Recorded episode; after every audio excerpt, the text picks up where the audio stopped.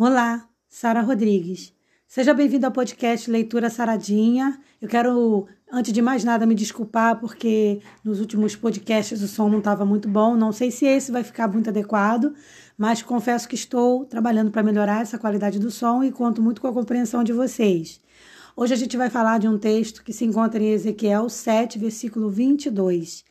E é um alerta muito importante para a nossa vida espiritual, porque é inclusive um alerta para o cristão.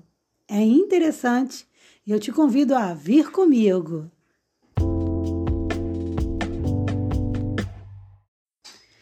O texto de Ezequiel 7, versículo 22, ele é muito interessante. E eu até aconselho, se você tiver um tempinho, a dar uma lida em todo o livro de Ezequiel 7, porque ele é uma admoestação que é muito apropriada também para o cristão, porque ele nos chama a atenção para o cuidado que a gente tem que ter com a nossa vida espiritual, porque a gente pode levar a vida de uma forma, né, como a gente vai se habituando ali na igreja, no, no nosso cotidiano ali, que isso pode ficar robótico. E aí é que recorre a um risco muito grande. Mas antes de continuar, eu vou ler o texto para gente. Ezequiel 7, 22 diz o seguinte: E desviarei deles o meu rosto, e profanarão o meu lugar oculto, porque entrarão nele saqueadores e o profanarão. Qual foi o grande problema de Israel aqui? Por que, que Deus mandou essa mensagem para o povo de Israel? Porque eles tinham duas grandes razões para entenderem que eram intocáveis. A primeira é que eles eram o povo escolhido de Deus. Então, isso já os fazia se considerar separados, especiais, e eles até eram mesmo. Mas o problema é até onde isso foi verdade. O segundo grande fator também era o fato de eles habitarem na cidade de Deus. Por quê? Porque Jerusalém era ali a capital, que tinha um templo, então ela era a cidade modelo, vamos dizer assim. Então, o povo de Israel, por esses dois fatores, se consideravam muito importantes, muito especiais. Tudo isso era verdade e continuaria sendo verdade se o povo continuasse se voltando para Deus. Mas quando eles começam a se afastar de Deus, então tudo isso começa a cair por terra. Então, o pecado que eles começam agora a valorizar, a praticar, começa a tirar deles essa esse vamos colocar como se fosse um privilégio. Então, o pecado começa a tirar deles esse privilégio que é o privilégio que toda pessoa que se aproxima de Deus tem. Então, quando a gente se determina a buscar o Senhor, a gente goza de verdade de alguns privilégios. Ter o Senhor ao nosso lado, ter a presença do Senhor, contar com a resposta do Senhor, é, obter a ajuda do Senhor. Então, isso é um privilégio que a pessoa que se aproxima de Deus tem. Mas quando a gente começa a se desviar da presença do Senhor e favorecer o pecado, então esses privilégios, eles vão caindo por terra, porque Deus, ele não vai ficar do nosso lado quando a gente decide pelo pecado. E isso é um, um risco muito grande que todo cristão corre, não só eu, não só você. Então, quando a gente se afasta de Deus, Deus retira de nós o quê? A presença. Então Deus já não fica mais no meio do povo. E isso que aconteceu com Ezequiel, no tempo de Ezequiel aqui, pode inclusive estar acontecendo na vida de muitos irmãos, e eu até me arrisco a dizer que pode estar acontecendo na vida de algumas igrejas, porque a palavra de Deus diz que muitas igrejas com todo com seus pastores e membros se perderão. Então o que, que acontece com isso? É quando as pessoas todas ali decidem pelo erro e começam a acariciar o pecado, começam a não se, se importar mais com o pecado e aí não vigiaram. Outra coisa muito importante também é quando a gente não goza mais da presença de Deus, ou quando a gente não está mais fazendo a vontade do Senhor, ou então buscando a presença de Deus diariamente, a gente recorre ao risco de ser engolido pelo pecado né? De ser enganado pelo inimigo. E aí a gente cai aonde? No juízo de Deus. Por quê? Deus ele começa a deixar o homem por conta própria.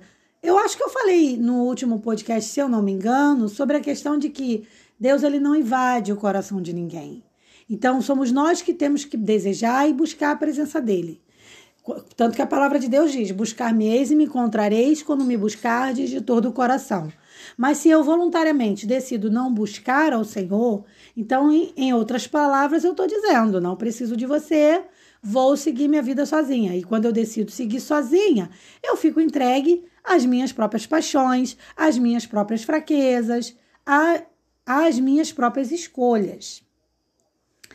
Então, assim, por conta desse pecado acariciado, por conta das decisões ruins que Ezequiel, perdão, que o povo de Israel ali praticou na época de Ezequiel, e aí foi o que levou Deus a falar com Ezequiel e mandar essa mensagem dura, né?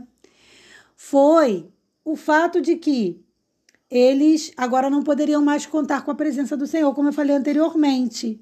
Então o templo seria reduzido a ruínas, o templo seria entregue à própria sorte, tá? Então, quando a gente, o que, que a gente tem que pensar?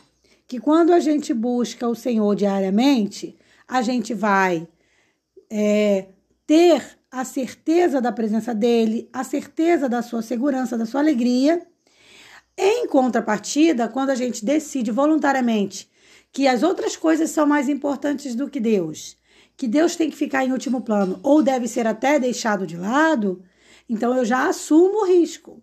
E aí eu vou ter que lidar com os meus problemas sem a proteção divina. E você imagina o quanto isso não é complicado, né? Porque o inimigo está aí tentando todo mundo a todo tempo, porque a palavra de Deus mesmo diz, né? Ele está como um leão ao redor, ao derredor, buscando a quem possa tragar. E é óbvio que ele vai tragar aqueles que estiverem o quê? Mais fracos espiritualmente. Então, somos nós que devemos vigiar. Por isso, a, a chamada de Jesus é: vigiai a todo tempo, orai sem cessar. Ah, eu tenho que fazer isso só uma vez? Orai a todo tempo, vigiai a todo tempo. Então, que a gente possa, é, com esse ensinamento que a gente aprendeu hoje, que é Deus falando conosco, porque eu sou só uma ferramenta, né? O que eu falo para vocês é, na verdade, Deus falando para mim também. Então, que a gente possa observar a nossa vida espiritual, analisar se a gente está fazendo de Deus a primeira escolha, analisar se a gente está fazendo de Deus o nosso primeiro amigo, aonde a gente recorre de imediato, e não usar também o Senhor só para quando tudo está ruim, mas se a gente também busca o Senhor quando tudo está bem, quando se a gente faz de Deus a nossa busca diária, o nosso amigo diário. Então, que a gente possa fazer essa avaliação para que a gente não corra o risco de se enveredar pelo caminho do pecado sem perceber e aí começar a correr os riscos de ser tragado, de ser iludido pelo diabo, né? Então, é buscando ao Senhor que a gente evita a recusa do Senhor. É buscando ao Senhor e buscando fazer a sua vontade que a gente pode contar com a presença dele. A recusa sempre parte de nós.